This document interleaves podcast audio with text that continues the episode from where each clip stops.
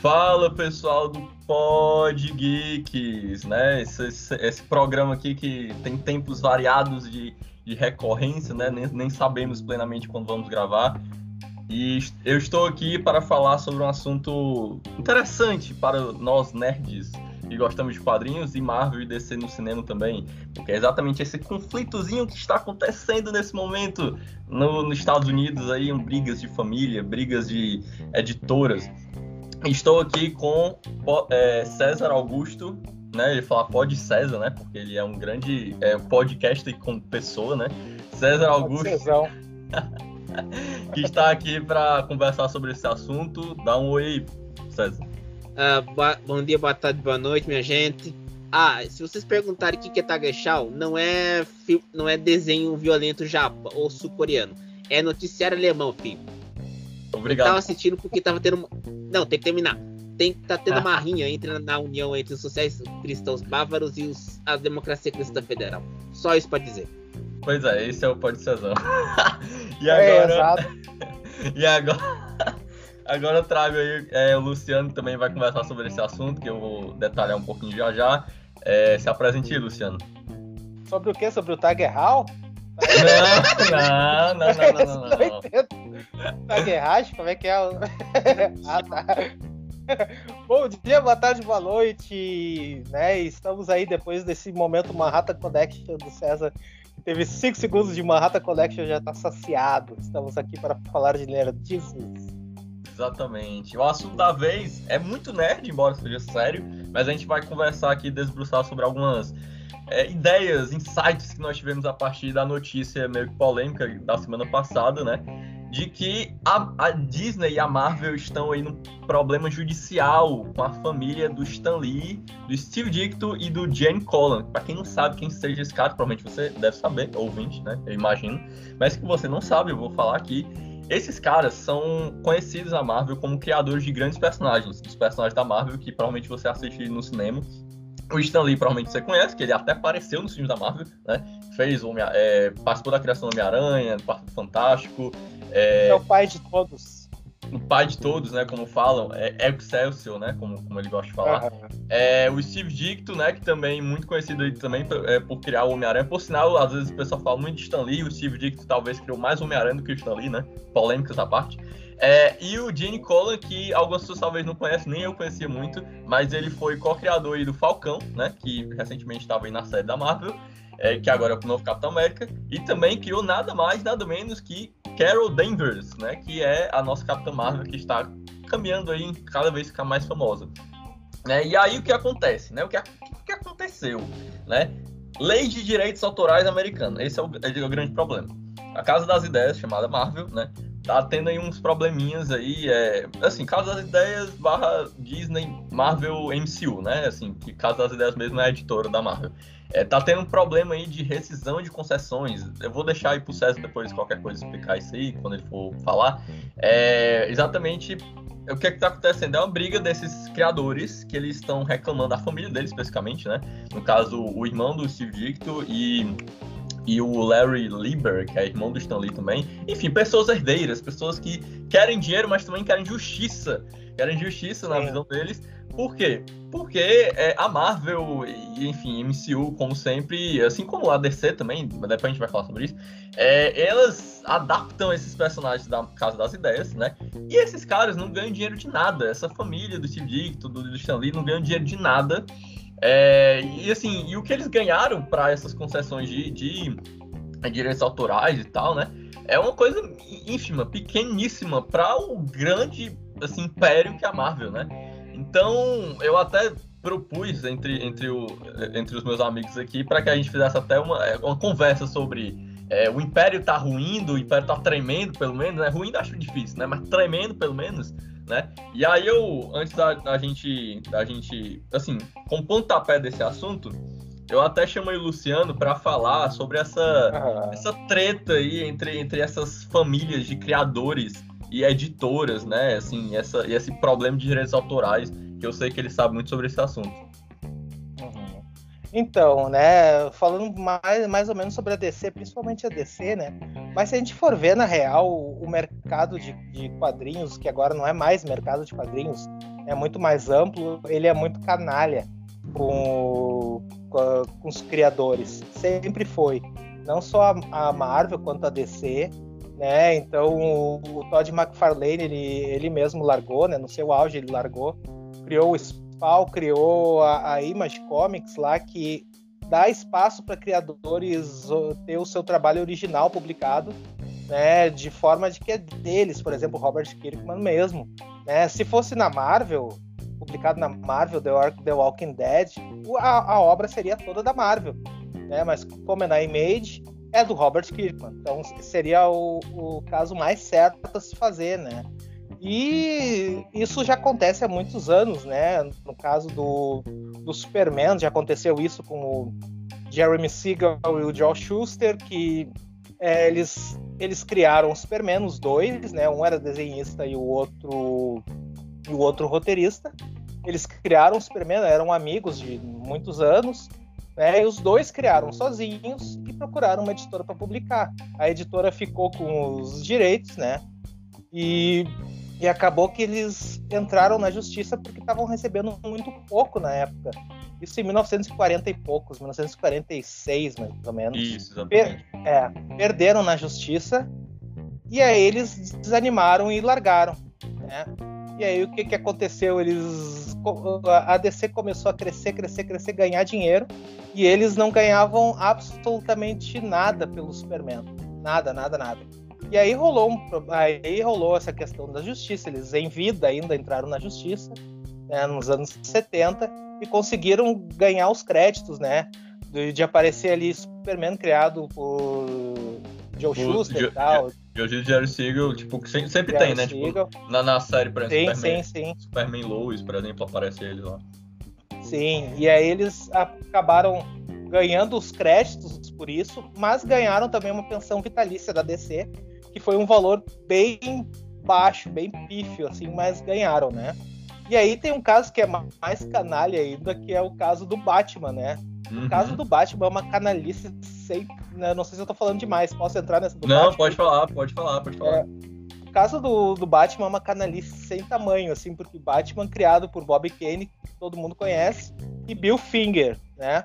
Só que esses caras eram igual a dupla do, do Superman, eles também eram amigos e começaram os dois. Né? Eles foram, digamos assim, contratados pela DC só que foi ao contrário, eles não procuraram a DC, a DC que contratou eles para criar um, um, outro personagem que batesse de frente com o Superman em popularidade, né? E aí foi criado o Batman. Só que quem tinha o contato direto com a editora DC era o Bob Kane, que registrou tudo em nome dele, né? Tudo ali que estava escrito na capa e coisa assim, era Bob Kane por uma questão assim burocrática, né? E a, só que o que, que acontece? O Bill Finger ele é um cara que ele criou 99% do universo do Batman. Ele criou Batmóvel, ele criou Coringa, ele criou Pinguim, ele criou Robin, Caramba. ele é, criou Gotham City, ele criou tudo, absolutamente tudo que é usado até hoje. E aí, o senhor Bob Kane, tá, que pode ser o criador do Batman, mas é um canalha da pior espécie, enriqueceu, enriqueceu, virou ricaço e virou aquele ricaço que se vestia de Batman, que não sei que, sabe? Virou um personagem rico, podre de rico. Como o nome dele estava registrado como dono do Batman, ele não deu absolutamente nada pro Bill Finger, que morreu como indigente, foi enterrado como indigente. E depois que foi, bastou o Bill Finger morrer, o Bob Kane chegou numa entrevista e disse: Não, quem criou o Batman 80% foi o Bill Finger. Esperou o cara morrer para poder dizer isso. Ou seja, é- virou um vilão, né, do, do, Batman. Virou um vilão do Batman, basicamente. Né, que descansa no quinto dos infernos, inclusive, porque não, é muita sacanagem, né? E, só para terminar, para concluir, a, acabou que teve um cara que fez um, um, documentário recentemente que é Batman and Finger. Eu não vi, eu não vi o documentário, mas disse que é bem bacana porque esse cara aí é um fã do Batman e ele tentou ir atrás de justiça pro Bill Finger. Então ele tentou achar parentes próximos ao Bill Finger, que morreu, e o Bill Finger teve um filho que também morreu, e ele procurou, procurou e achou uma neta. E a partir disso ele orientou a neta a entrar na justiça né, para querer os direitos né, do, do Batman. A filha entrou na justiça, desceu, ofereceu um dinheiro para ela ficar calada. Ela continuou na justiça e ganhou. Ganhou. Agora, só que ganhou só a partir de 2015. E o primeiro filme do Batman que aparece nos créditos, assim, Batman criado por Bob Kane e Bill Finger foi Batman vs Superman 2016. É, isso, isso sem dúvida, isso é marcante porque. Palestrei, palestrei. Não, não, mas é isso mesmo. A entrada, vou deixar já o César também palestrar sobre, sobre questões jurídicas e sobre como a relação do tutor do Stanley. Mas antes de passar pro, pro César, é, é interessante porque essa, realmente essa pauta que veio agora semana passada, né? E agora ainda está se desdobrando, com a Marvel agora é, também fazendo a contra-resposta, a contra -resposta, né? Assim, é, na justiça é um negócio super, super clássico, né? Se você pensar assim, uhum. meandros, é clássico dentro da história dos quadrinhos, quanto da história de adaptações, tanto pro cinema, tanto que a ideia do Batman Superman ter o nome agora do, do, do Bill Finger, né? É um negócio muito uhum. emblemático, porque foi um filme extremamente popular, seja as pessoas gostando ou não, é extremamente popular.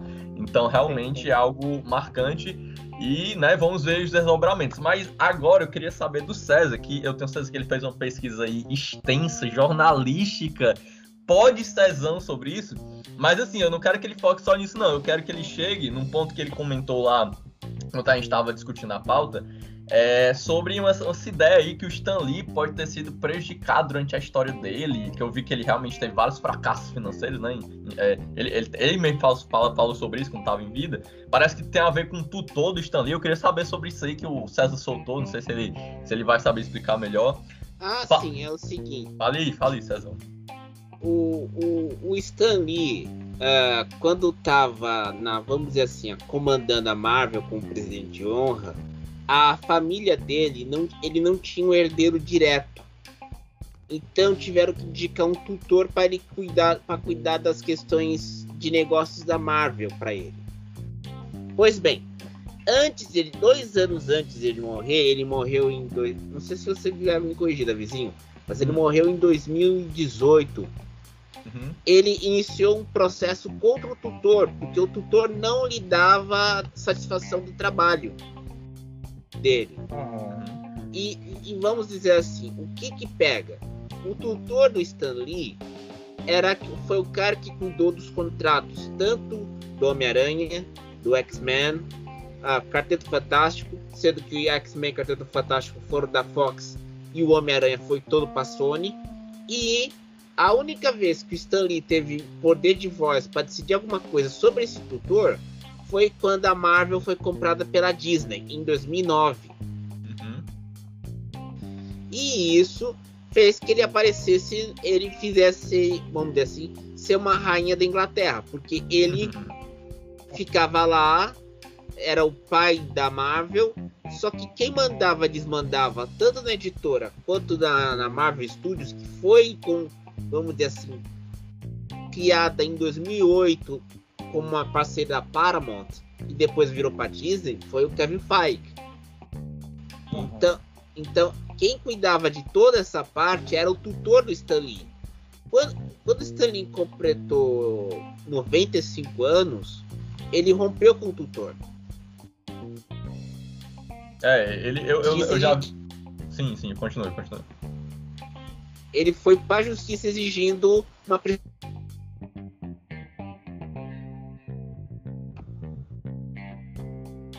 A decisão sumiu. Sumiu. Pois é, é isso que eu tava. Por isso que eu tava falando aqui, ele vai voltar já já. Mas uma coisa que eu queria comentar do, do sobre o Stan Lee, né? É interessante essa relação com, com o Tutu aí, porque é, falando sobre essa questão judicial e tal, né? Sobre quadrinhos, né? Pra gente valorizar mais os criadores. Ele mesmo, fala, ele mesmo falava que ele, acho que foi em 2016, por Hollywood Reporter.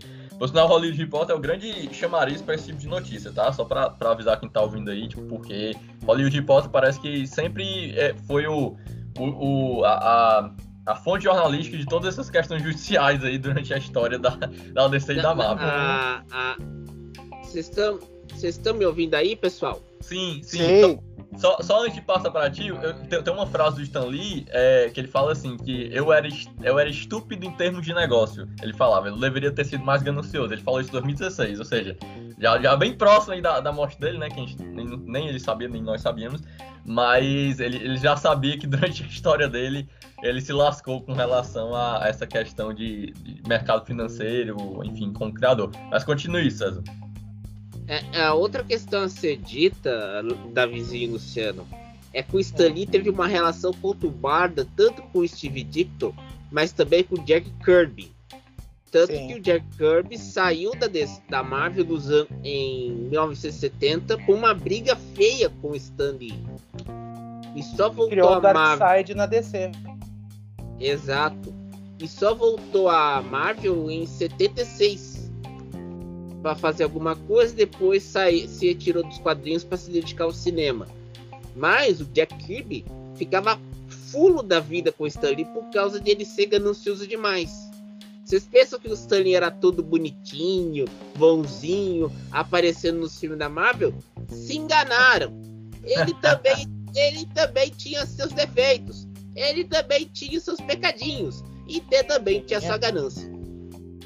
É, não, ele tem negócio de especulação imobiliária, ele tem, ele tem várias histórias, assim. Mas o, mas o ponto, assim, pensando na, nessa, na, nessa, nesse grande problema em relação às famílias e tal, como, como o Luciano comentou, né? Tipo, vários criadores de quadrinhos eles sempre foram muito injustiçados porque o preço que no começo da época dos quadrinhos, quando não era muito famoso ainda, quando estava engatinhando, era um preço muito barato para tanto para eles escreverem quanto para eles desenharem. Então era é, assim, eles, é. eles ganhavam muito pouco Aí depois, no caso pensando da Marvel. E produziam as... muito. E produziam muito, exatamente. E aí teve um boom, né? Eu acho que ali depois da Segunda Guerra, ou foi durante o período da Segunda Guerra, se não me engano. Durante, durante. Durante, né? E aí, é, aí depois, enfim, a, a, a, teve um período em que a, a DC foi muito famosa, depois a Marvel ultrapassou, e aí eles começaram a ganhar muito dinheiro. Mas aí tem várias histórias, a Marvel fracassou em relação a a, a, a, vendas, enfim, ele teve que depois vender para a Marvel. E aí hoje o problema é esse, tipo, é, depois que a Marvel é, teve que vender os direitos, né? E aí depois a Marvel, a, a o MCU, o Marvel Studios, né? Começou a, a garear esses direitos que as empresas foram perdendo e tal. É, eu acho, hoje eu acho que só a, a Universal tem o Hulk e ainda, né? Eu acho que a Universal tem o Hulk ainda. E a, e a Sony tem o Homem-Aranha. As outras empresas eu não tenho certeza, assim, de cinema, não sei. Porque teve que vender para o cinema porque era um grande chamariz da época ali, na década de 80, 90, principalmente na década de 90, para ganhar dinheiro em cima dos personagens, né? Então, esse caso que tá acontecendo aí, tá é, turbulento aí na, na, na mídia, né? Desde a semana passada é uma ainda consequência dessa, dessas questões aí, de como, como a Marvel fracassou, mas não é só a Marvel o estudar as ideias, né? É também a, a ideia dos criadores, como esses criadores, que tem uma, uma diferença que até queria que o Luciano explicasse melhor, a diferença entre os criadores, né, e a, a diferença de um, sei lá, do, por exemplo, de um do criador e do, e do editor-chefe, tem todas essa, essas diferenças de dentro da sim, dentro sim. de uma editora de quadrinhos que vai, né, diferenciando o quanto você per... o quão pertence os personagens ou não, né? Creio que tu desse só uma, uma pincelada sobre isso, assim. É, é que na verdade o Stan Lee foi editor-chefe da Marvel por muitos anos, né? Eu acho que até os anos 80, se eu não me engano, ele foi editor-chefe. E, e aí ele, ele participou de várias criações de personagens, principalmente no início. Mas depois a coisa foi andando, quando ele se tornou realmente. É, é quando ele deixa de ser roteirista é, porque no início quem fazia o roteiro era o Stan Lee, né? Era o próprio Stan Lee. Fazia o roteiro praticamente de todos os heróis. Anos 60 ele fazia de todos, né? Praticamente. Aí depois ele, ele virou editor-chefe, realmente. E aí começaram a surgir outros heróis que não foram criados pelo Stan Lee, né? Foram criados por, por outros, outros caras. Né, por exemplo, o caso do Falcão, por exemplo, né, e teve o, vários outros assim. Então o Stan Lee ele ficou na chefia, né, por muitos anos. E outros caras criavam personagens, por exemplo, que tu nem sabe, às vezes muita gente nem sabe, por exemplo, o Venom, que está em evidência aí agora com o filme, criado pelo Todd McFarlane. Né? Uhum. Se tu pegar e, e perguntar do Todd McFarlane para algumas pessoas, eles vão saber, eles vão dizer que ele é o criador do Spawn, né? mas não foi só dele, foi do Venom também né, e vários outros personagens, né, mas a grande base realmente foi criada pelo Stan Lee, né, e depois, sim, os outros personagens que foram sendo criados acabaram ficando, os autores, os criadores acabaram ficando sem nada. Tu tem só o teu salário de quadrinista ou de, né, de roteirista e tal. Basicamente é isso, tu cria para eles, cria para Marvel, sabe? Então esse é o, o grande problema aí nesse mercado, tu não tem participação nos direitos autorais, né? O próprio Rob Liefeld, que é considerado o pior desenhista do mundo, é criador sim. do Deadpool, por exemplo. É verdade. É, não. Tem... Sim, sim, pode falar, pode falar. Não, não, já falei, já. Pode mandar ver. Não, é que o que, que tu comentou sobre a questão do, dos criadores, né? Essa relação de é, é, essas minúcias lá dentro, né? Porque a gente acha que, ah, não, o cara criou Homem-Aranha, como estão ali, no caso com o Dicto, e os caras, então, vão ter todos os direitos sobre eles, né? Ou então, no caso, até em relação ao Deadpool ou Todd McFarlane, enfim, é, você pode pensar aí também no... Por exemplo, a gente falou do Robert Hickman, né? Eu, é, eu acho que foi o, foi o César que falou. Não, foi tu, foi tu que falou do Robert Hickman. Fui eu, fui eu.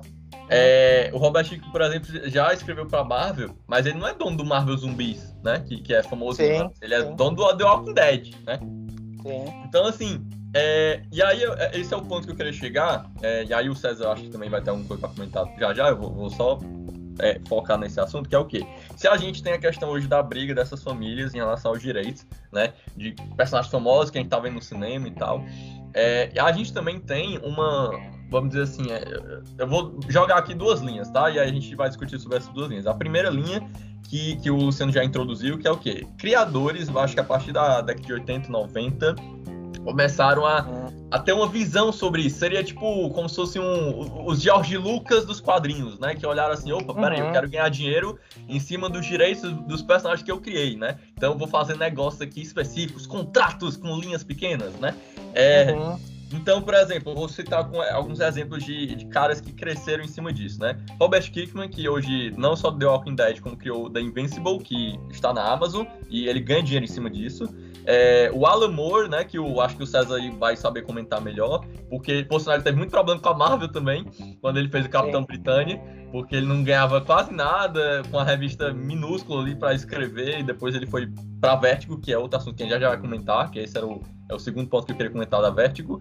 É, o Neil Gaiman, né, que ele é mais famoso até hoje por, por livros e tal, tem, tem, gente que pensa em, ah, é, é, coisa nórdica, né, aí o pessoal lembra do livro dele, né, sendo que o pessoal nem sabe se aquilo tem base histórica ou não, mas tudo bem.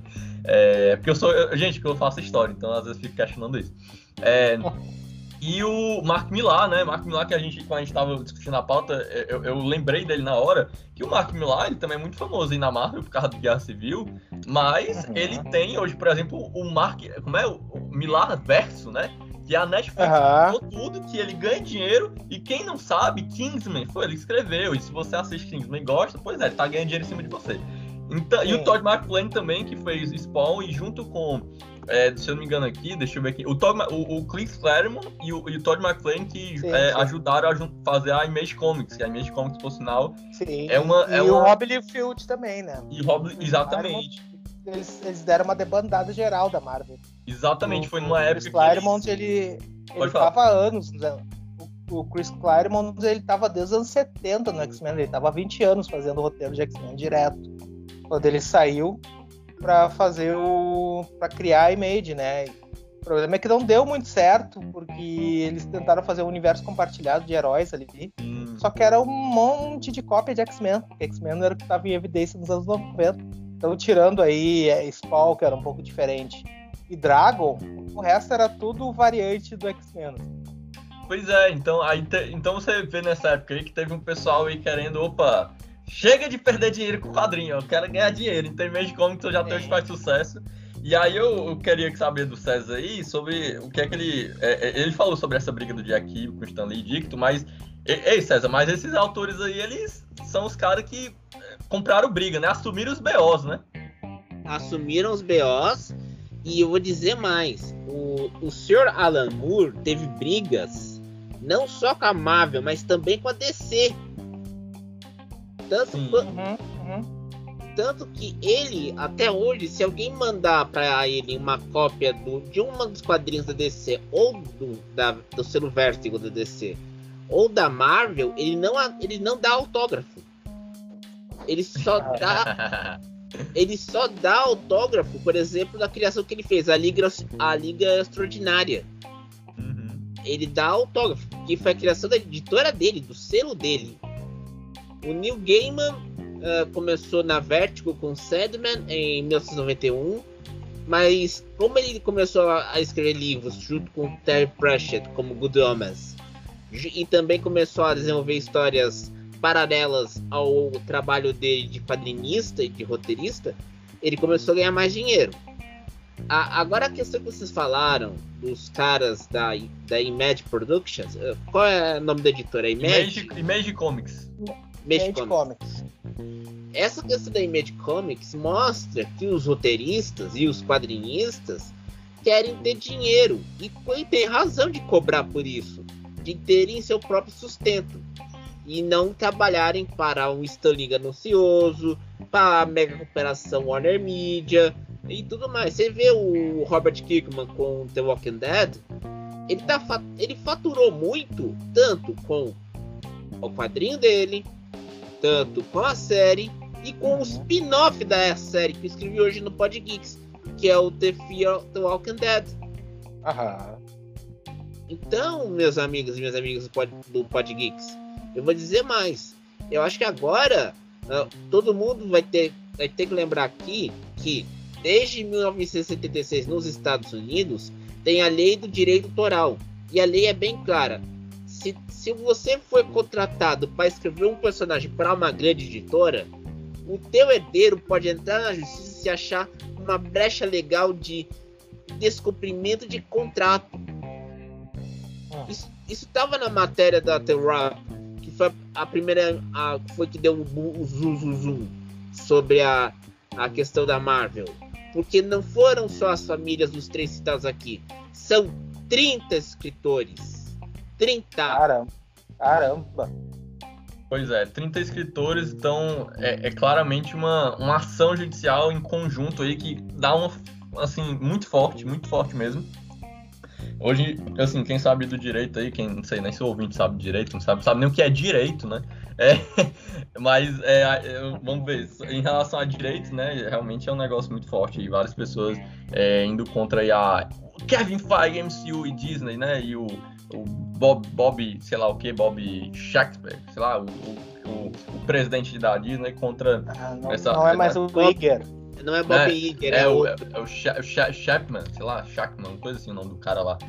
É, mas aí, o, o, pois é, essa coisa do, do, dos criadores falam de Mage Comics, né? É, uma, aí eu queria comentar uma coisa que eu tenho certeza que o César estava louco pra, pra, pra falar, né? Porque é mais uma linha mais adulta e o Luciano também sabe muito sobre isso, que eu acho que ele, ele acompanhou as primeiras revistas que veio pra, pela Abril aqui no Brasil, né? Abril Brasil, rimando aí, que é a Vértigo, né? Que a Vértigo também é uma, junto com a assim, não diria que é junto com a Mage Comics, porque a Vértigo seria uma uma, parcela ali da DC, né? Mas é, ela foi uma certa, é, assim, uma mudança também de paradigma para alguns autores, né? Também é, fugirem um pouco dessa dessa relação de, de criador e de diferenças criativas ali com, a, com, a, com as editoras como Marvel e DC, né? Porque, por exemplo, tava vendo aqui, o, o César comentou sobre o é, The Walking Dead, né? Eu achava que ele ia comentar, por exemplo, de The Boys, né? Que hoje ele, ele escreveu sobre, sobre a relação dos spin-offs do The Boys. Só que The Boys, por exemplo, já é, é um exemplo também do Garth Ennis, que tinha escrito para DC Comics, foi cancelado a série dele, e ele depois foi para Dynamite, né? Que é outra, é outra editora ah, também. Ah, Dynamite.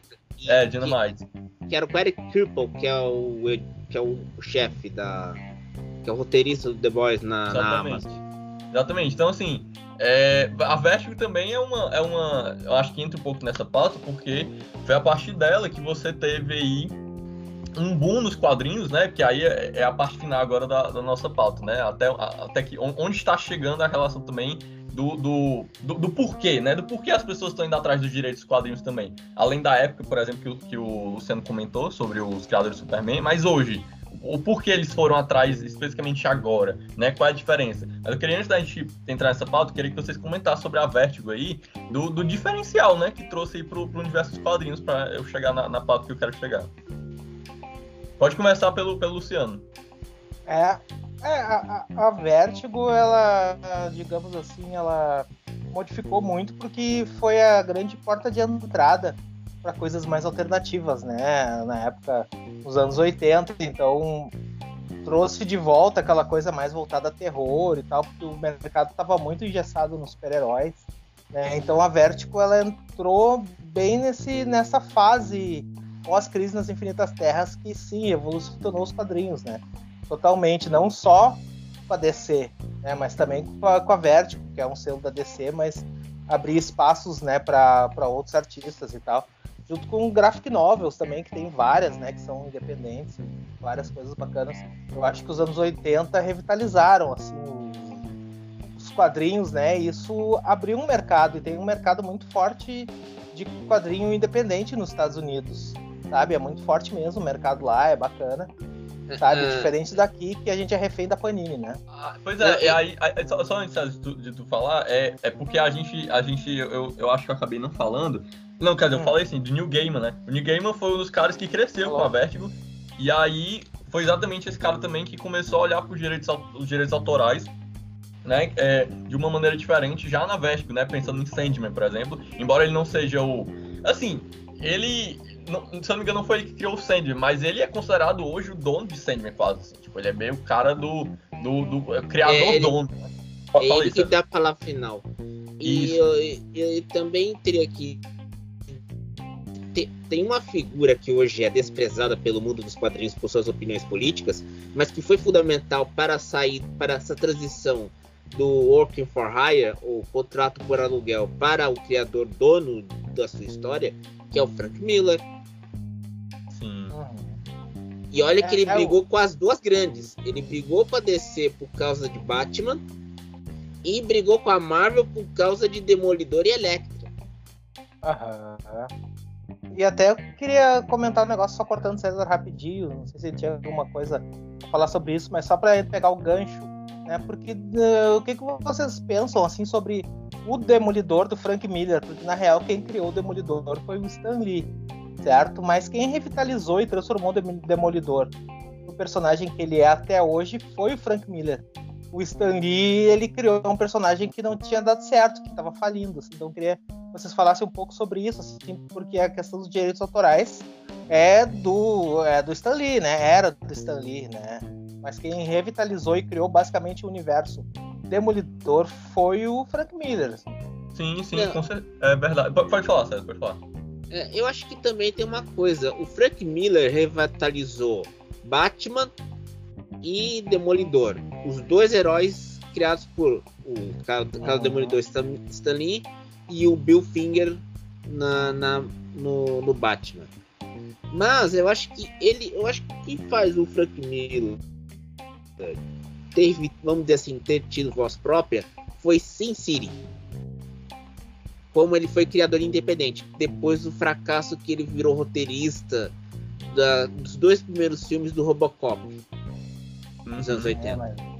Demolidor é. deu uma voz própria para ele muito, muito, grande também. Não, é que, é que deu a voz própria, Luciano. Mas eu acho que o que aconteceu é que ele, essa voz própria que ele conquistou em Demolidor e em Batman permitiu que ele, vamos dizer, criasse um ah, universo dele, que foi o reinventar o Spirit, criar Sin City, né, entre outros. Por exemplo, tem uma história Ronin. do Ronin, tem uma história do Sin City que é engraçada. O Frank Miller ele escreveu aquela história, aquela, aquele, aquele arco narrativo do Sin City sem que ele fosse adaptado. Travou de novo? Não travou. Não. Aquele... Estamos ouvindo César Augusto. É. Opa, a internet, a internet aí deu, deu uma. Deu uma travada é, aí. deixa, deixa eu falar é, aqui. Sim. o Sin City. É, é, quem criou todo aquele arco narrativo foi o Frank Miller mas o Frank Miller nem queria saber em adaptar ele para o cinema. Quem conseguiu mudá-lo de ideia foi o Robert Rodrigues em 2000, 2004, quando falou: Eu quero gravar uma cena com, com você assistindo. Ele, ele, montou todo o estúdio, toda a fotografia do primeiro Sin City, gravou a cena. Aí o, o Frank Miller ficou impressionado com aquilo, chegou no Robert Rodrigues, deu um chute na canela e falou: tô dentro. No Texas, quando você quer falar algo, você tem que dar um chute na canela. Aquele chute de leve. Kick bucket, né? A expressão é. lá. Detalhe, detalhe, o César já contou essa história aqui desde a época do Pod Haters, acho que umas oito vezes. É. É, é, que eu lembro, é, que eu, é, que eu, é que eu lembro, é que eu lembro dessa história. Para ter que ter. É a audiência rotativa, né, filho? É verdade, é.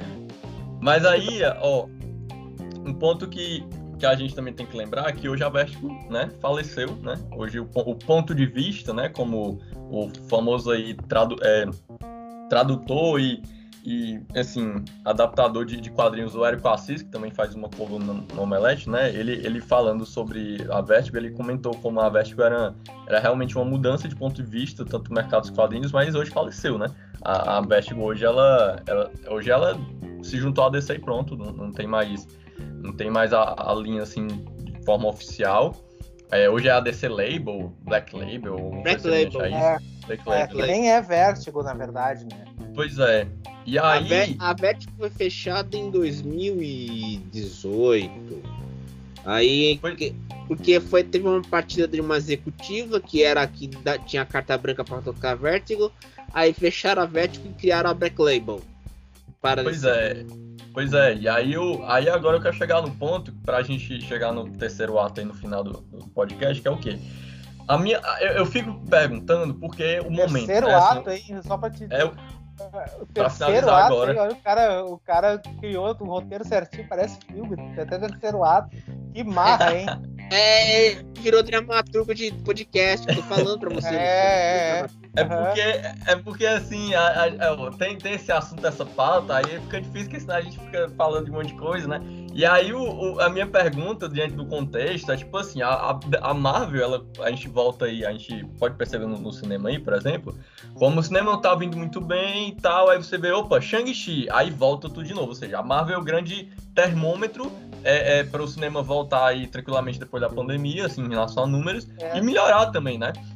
você percebe aí que, por exemplo, se você pensar nas grandes produções aí no tanto no YouTube quanto de notícias né, assim online e tal, por exemplo, quem é que, quem é que mantém? É o Homem-Aranha, com o filme do final do ano que é o quê? Produzido da Marvel Studios em relação à Sony. Então, é o que mantém o é... canal, inclusive o nosso canal. Pois é, o Pod Geeks. Então assim, é, é uma a, a Marvel Studios hoje, ela, ela é um, realmente uma potência, assim, talvez muito maior do que às vezes a gente imagina, a gente fica conversando, brincando, mas é muito maior, porque, por exemplo, a própria. O que é que mudou, por exemplo, só, só dar um, um adendo. Quando você tem a questão judicial aí que aconteceu com a. Com a, a, a, meu Deus, a Viúva Negra, esqueci o nome da. A escala de, a escala de Johansson. Isso mudou muito o panorama em relação a Hollywood, só com ação judicial contra a Marvel. Olha só o peso, né? Então, quando você a gente pensa, ah, não, mas é só de novo, repetindo. Então, realmente, sempre teve a questão clássica de, de autores reclamando de direitos autorais com a, a, as editoras e as adaptações ali pro cinema ou pro séries, enfim. Mas dessa vez é um negócio forte, porque realmente existe hoje uma grande diferença de como hoje, depois da pandemia principalmente, a gente está enxergando os quadrinhos e está enxergando o cinema. Eu pego até uma frase aí que, a, que o Érico Assis ele falou pro Nelfeed, né, que fez a entrevista, ele disse assim, ó, antes tinham 500 mil pessoas querendo ler o Homem-Aranha. Hoje eles preferem ver os filmes do Aranha e não dizem mais, né? Eles reclamam, não tem filme do Homem-Aranha e não dizem mais, mas as pessoas reclamam que não tem lá, porque era tudo da Marvel tudo junto, né? Então, assim, os quadrinhos hoje, a gente vê o falecimento da Vertigo, a gente vê essa ação judicial de vários criadores, né, em conjunto aí, o, o César comentou, acho que é muito mais de 10, muito mais de 20, né? Não, são é, 30. São 30. Então, assim, é, é, fazendo essa ação judicial, isso mostra um contexto em que os quadrinhos eles estão muito embaixo, porque normalmente o, a, as questões de direitos autorais ainda talvez ganhassem com alguma coisa da, ali da Casa das Ideias ou da DC, né? Mas no cinema não se ganha quase nada. Tanto que a própria Disney também já foi acusada, não só em relação aos, aos filmes de heróis, mas também até é, com relação a, a, por exemplo, live actions, né, que fazem não, e, não tem, e não tem direitos autorais de quem criou as animações, como Rei Leão, por exemplo. Então, assim, hoje existe uma, uma, uma briga né, mercadológica muito forte e, aí, e não é só briga mercadológica forte, como questão artística. Onde estão os quadrinhos de qualidade? Onde estão a, a, a questão assim do boom de quadrinhos quando no cinema você fala muito sobre Homem-Aranha, fala muito sobre X-Men, que né, um, um, um, todo mundo quer saber como é que vai entrar no MCU, mas e os quadrinhos? Quando a Marvel travou por exemplo, o licenciamento da Fox com relação a, a, a não ter os direitos, ao, ao, direitos para fazer filmes da, da, da dos X-Men. Né? Ninguém às vezes questiona muito isso. A questão do Quarteto Fantástico, quando o, o Quarteto Fantástico morreu, morreu nos quadrinhos do, do, do Justiceiro para é, fazer uma piada com a ideia de que a Marvel definitivamente não queria o Quarteto Fantástico com a Fox. Então, assim. Foi um boicote. É, é... Boicote, tanto é que. Pode, pode falar, pode falar foi um boicote, tanto a X-Men quanto o Quarteto Fantástico nessa época. Até a Marvel comprar a Fox, ele, esses personagens estavam boicotados nos quadrinhos. Total. Pois é, então assim, é, existe essa, essa preocupação, né? A gente está falando sobre esse, esse assunto, mas é, a gente pergunta por que aconteceu agora, né? Porque o, o Marvel Studios ele é uma, um grande império, né? Um grande império de, de mercado e isso influencia e como isso influencia os quadrinhos, né? Eu acho que a, a, a fala do Érico Assis, que é um grande, grande escritor de quadrinhos, que adapta, junto com. É, esqueci agora da, da, aquela, daquele aquele canal do YouTube que fala também sobre, sobre quadrinhos, esqueci agora. É, que. Dois quadrinhos, é, aquele eu que eu te Não, não. Não, daquela, daquela dupla, daquela dupla de. de eu esqueci que eles, que eles trazem ele, editoria de quadrinhos pro Brasil, também esqueci agora o nome. Enfim. É, e a, enfim, mas aí o, Eric Assis, junto com, esse, junto com essa, de, junto com outras pessoas que ajudam também a trazer quadrinhos aqui para o Brasil, eles entendem bem, como o Luciano comentou, essa questão da Panini, por exemplo, né, que, que acaba se, é, é, tendo uma editoria muito forte, às vezes até ruim para algum, alguns quadrinhos virem para cá e acaba prejudicando a diversidade também dos quadrinhos que vêm aqui para o Brasil, né? Se no mercado americano tem diversidade, no japonês também, mas a gente tem que pensar como, essa, como isso está sendo adaptado para o cinema, né? Tipo, como isso está sendo, às vezes, só focado no cinema. Hoje tem streaming, tem, né, é, é, é tem é, é, no cinema mesmo, tem a questão das séries, tem música também, questão, é outro mercado também que acaba variando a questão dos quadrinhos, dos gibis, né? Como, como a gente gosta de falar. É, os games também, que é, outro, é outra linha de mercado. Então, onde estão os gibis, né? Eu acho que, eu acho que essa, essa pergunta que junta aí a questão da, questão da da pauta, na né, questão judicial, eu acho que tem muito a ver com essa pergunta. Onde os gibis estão nesse, nessa, na boca do povo, né? O pessoal assiste as adaptações de gibis, mas os gibis onde estão, né? E aí eu deixo não pro estão. César aí. Hã? Como é? Não, não estão. Mas vai, não vai, estão, vai. exatamente. Não, e aí eu, eu deixei pro César é, falar um pouco sobre isso aí pra gente chegar na. pra finalizar. Olha, vou dizer uma coisa, pessoal se, se, a Panini domina o mercado, como o Miranda falou na entrevista ao Podretas, né, Luciano? Sim, sim, sim. Então a gente tem que fazer o seguinte: se, se tiver em baixa, tá naquela promoção de, de queima de estoque, comprar e, e ler. Uhum. Tá, só tem essa solução, porque a, o grupo Abril que editava as revistas da Disney caiu o, a Globo não mais edita as, as revistas da Turma da Mônica. Hum. Sobrou Panini. Sobrou Panini. Então, a, a, eu lembro que nos anos 90 a Abril editava as revistas da DC. Uhum. E, e a Globo pegava uma, um, uns, umas, umas tiras de humor, e adaptava para os quadrinhos. E tinha a Turma da Mônica. Agora não tem fantasma, mais. Fantasma, tinha Fantasma também. O Rex também, né? O, é, naquele... é. Então. É... Tex, Tex. Tex. Tinha o Tex, isso. Tex era da editora Sampa. Hum, entendi. Então, meus amigos, quando você vai na banca e quer comprar um, uma HQ do Homem de Ferro, você só encontra uma editora. Panini. E aí lembra quando o Miranda falou: eu, eu tenho que ir na banca comprar quando tem liquidação. Porque, porque o preço tá muito. 20 reais. É, e o preço tá caro. Quando tá em liquidação, para quem mais estoque, você compra de baseada. Só isso. É, pois é, então. Eu já mudei, Sim, né? Eu já, eu já não compro quadrinhos desde 2014. Eu leio tudo no digital e não dá. Não dá para pagar 20 reais numa, num, num quadrinho mensal. Pois é. O, o, o, a questão do. Essa questão digital é um ponto assim que o pessoal acha que tipo, é só um problema no Brasil, mas também nos Estados Unidos, porque esse período da pandemia mostrou isso que o digital ele não, não compensa plenamente. Claro, existem mercados que estão conseguindo é, ganhar e tal. Tem, tem um, nessa entrevista o Eric Assis fez ao Neofeed é realmente muito boa sobre, sobre essa, essa relação dos quadrinhos digitais. É, mas realmente não, não, tem, não, tem, não é a mesma coisa, né? Não é a mesma coisa. Repito, ah. realmente as pessoas se interessam mais com os filmes do Homem-Aranha do que com as HQs do Homem-Aranha, né? Tanto que. Mas sabe que é uma, é uma questão de costume? Quando eu comecei Sim. a ler quadrinhos digital, não era a mesma coisa. Hoje em dia eu não consigo me imaginar abrindo um quadrinho de papel. É costume, é muitos, muitos anos lendo. Eu comprava, eu me lembro que eu comprava minha coleção aqui e eu ia lendo digital para não amassar, para não às vezes com a mão suada, não estragar o quadrinho e lendo digital, sabe? É questão de costume mesmo. Sim, sim. Não, mas, mas é isso. É, a, a ideia do. Eu acho que esse, essa, essa pauta aí em relação a. que tá acontecendo nos Estados Unidos em relação aos criadores e, a, e, a, e o Marvel Studios, essa coisa toda da Disney, é, é bem reflexo do, desses conflitos culturais aí, que realmente. É, realmente as pessoas não estão lendo mais quadrinhos e o costume hoje é de ler cada vez menos quadrinhos.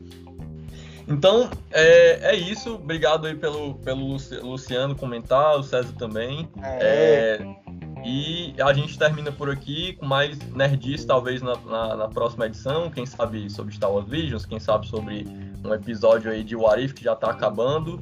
E, e a gente se vê por aí, ouvinte do Pod Geeks. Até mais. Até mais. Até mais e compra quatro rosas e a Auto Esporte, porque tem carro elétrico. Eu, tenho, eu quero interessado nisso, tá? Até mais.